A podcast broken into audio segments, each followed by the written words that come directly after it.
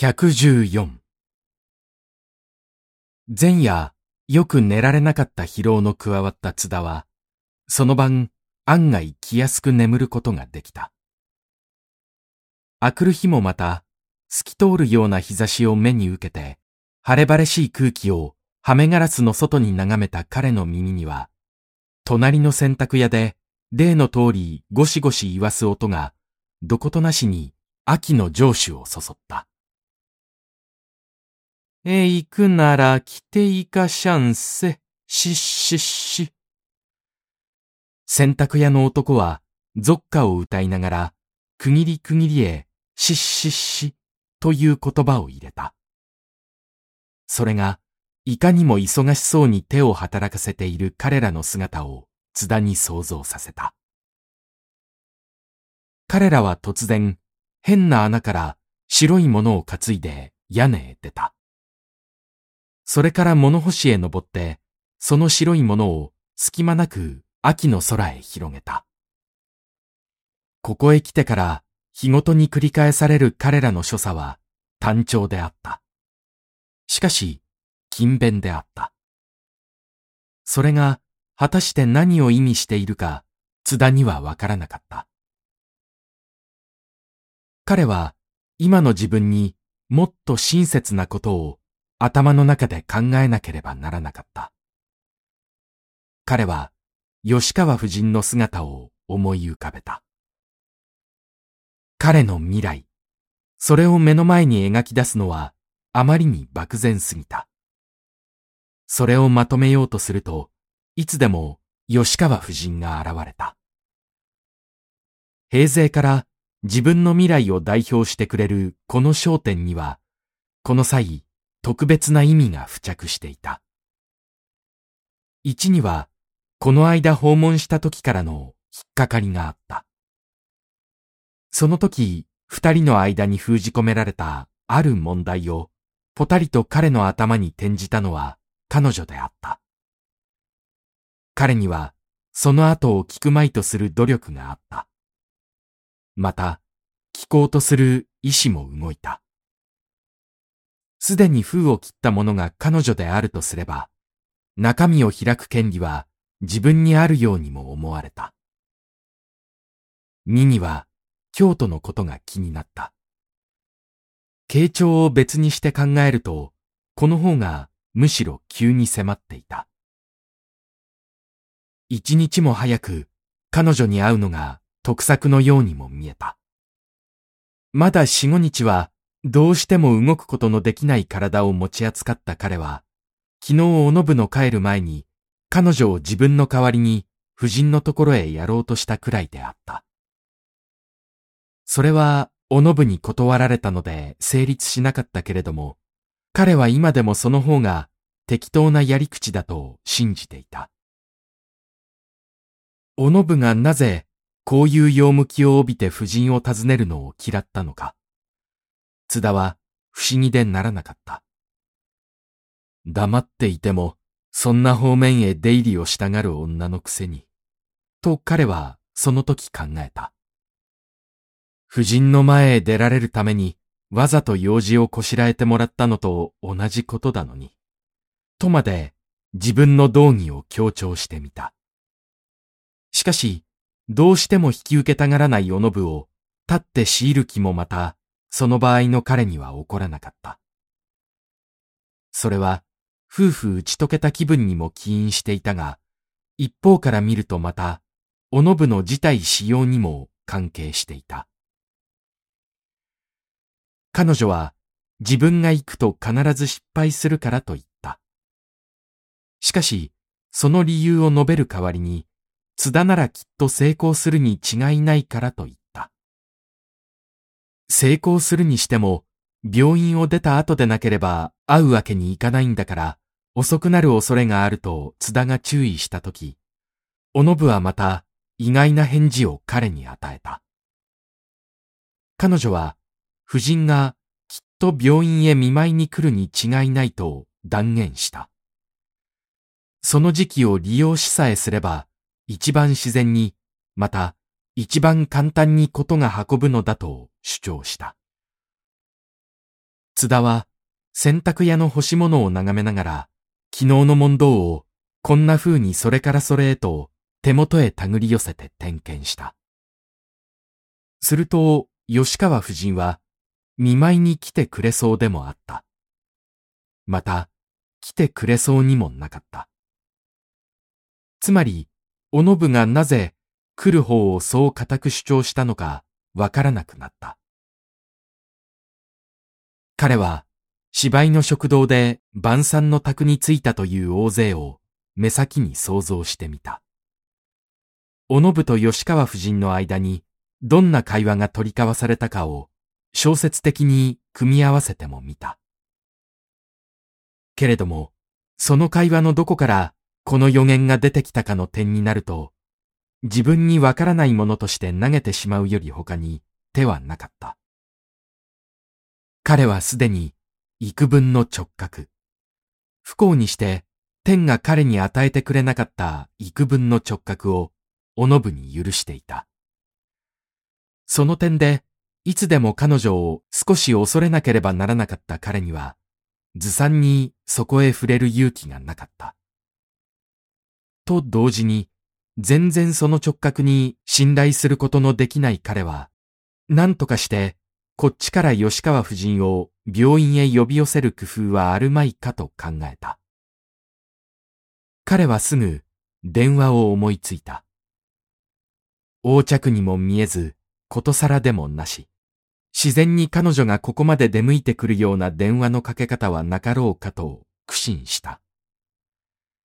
しかしその苦心は、水の泡を製造する努力とほぼ似たものであった。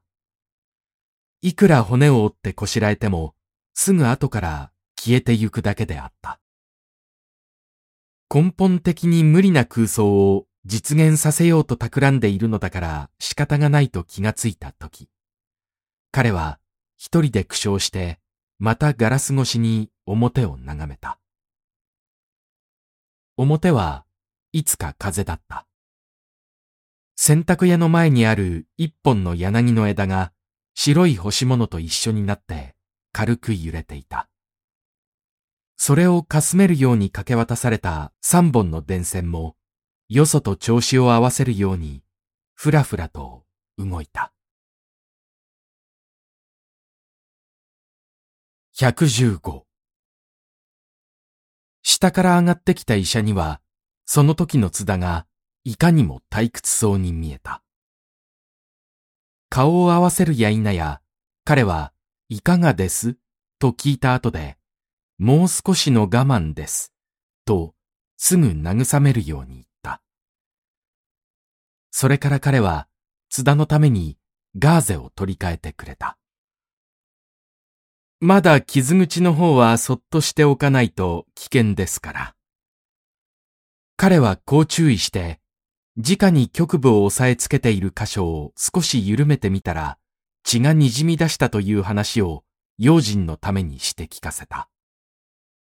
取り替えられたガーゼは一部分に過ぎなかった。要所を剥がすと血がほとばしるかもしれないという体では、津田も無理をして家へ帰るわけにいかなかった。やっぱり予定通りの日数は動かずにいるより他に仕方がないでしょうね。医者は気の毒そうな顔をした。何、経過次第じゃそれほど大事を取るにも及ばないんですがね。それでも医者は時間と経済に不足のない、どこから見ても余裕のある患者として津田を取り扱っているらしかった。別に大した用事が終わりになるわけでもないんでしょ？ええ。一週間ぐらいはここで暮らしてもいいんです。しかし、臨時にちょっと事件が起こったので。はあ。しかし、もうじきです。もう少しの辛抱です。これより他に言いようのなかった医者は、外来患者の方がまだ混み合わないためか、そこへ座って二三の雑談をした。中で、彼がまだ助手として、ある大きな病院に勤めている頃に起こったという一口話が、思わず津田を笑わせた。看護婦が薬を間違えたために患者が死んだのだという権威をかけて、ぜひその看護婦を殴らせろと、医局へ迫った人があったというその話は、津田から見るといかにも滑稽であった。こういうたちの人と正反対に生みつけられた彼は、そこに馬鹿らしさ以外の何者をも見出すことができなかった。平たく言い直すと、彼は向こうの短所ばかりに気を取られた。そうしてその裏側へ暗に自分の長所を転徹して喜んだ。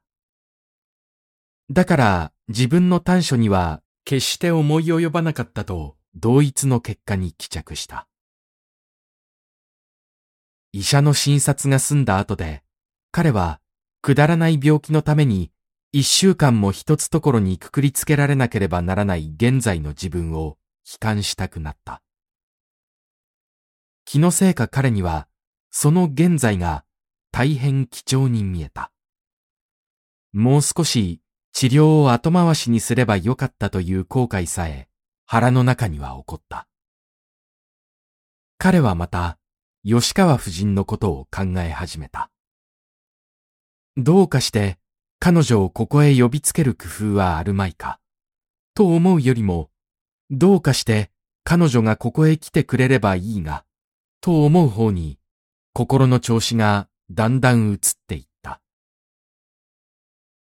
自分を見破られるという意味で、平勢からおのぶの直角を悪く評価していたにもかかわらず、例外なこの場合だけには、それが当たってほしいような気もどこかでした。彼は、おのぶの置いていった書物のうちから、その一冊を抜いた。岡本の所蔵にかかるだけあるな、とうなずかせるような趣がそこここに見えた。不幸にして彼はヒューモアを介することを知らなかった。中に書いてある活字の意味は頭に通じても胸にはそれほど答えなかった。頭にさえ飲み込めないのも続々出てきた。責任のない彼は自分に手頃なのを見つけようとして、どしどし飛ばしていった。すると偶然、霜のようなのが彼の目に触れた。娘の父が青年に向かって、あなたは私の娘を愛しておいでなのですか？と聞いたら、青年は、愛するの愛さないのって言う段じゃありません。お嬢さんのためなら死のうとまで思っているんです。あの懐かしい目で優しい目遣いをただの一度でもしていただくことができるなら、僕はもうそれだけで死ぬのです。すぐ、あの二百尺もあろうという崖の上から岩の上へ落ちて、めちゃくちゃな血だらけな塊になってご覧に入れます。と答えた。娘の父は首を振って、実を言うと、私も少し嘘をつく性分だが、私のうちのような小人数な家族に嘘つきが二人できるのは少し考えものですからね。と答えた。嘘つきという言葉がいつもより皮肉に津田を苦笑させた。彼は腹の中で嘘つきな自分を受けがう男であった。同時に他人の嘘をも根本的に認定する男であった。それでいて少しも遠征的にならない男であった。むしろその反対に生活することのできるために嘘が必要になるのだ。ぐらいに考える男であった。彼は今までこういう漠然とした人生観のもとに生きてきながら自分ではそれを知らなかった。彼はただ行ったのである。だから少し深く入り込むと自分で自分の立場がわからなくなるだけであった。愛と虚偽。自分の読んだ一口話からこの二字を暗示された彼は、二つのものの関係をどう説明していいかに迷った。彼は自分に大事なある問題の所有者であった。内心の要求上、ぜひともそれを解決しなければならない彼は、実験の機会が彼に与えられない限り、頭の中でいたずらに考えなければならなかった。哲学者でない彼は、自身に今まで行ってきた人生観をすら、組織正しい形式のもとに、我が目の前に並べてみることができなかったのである。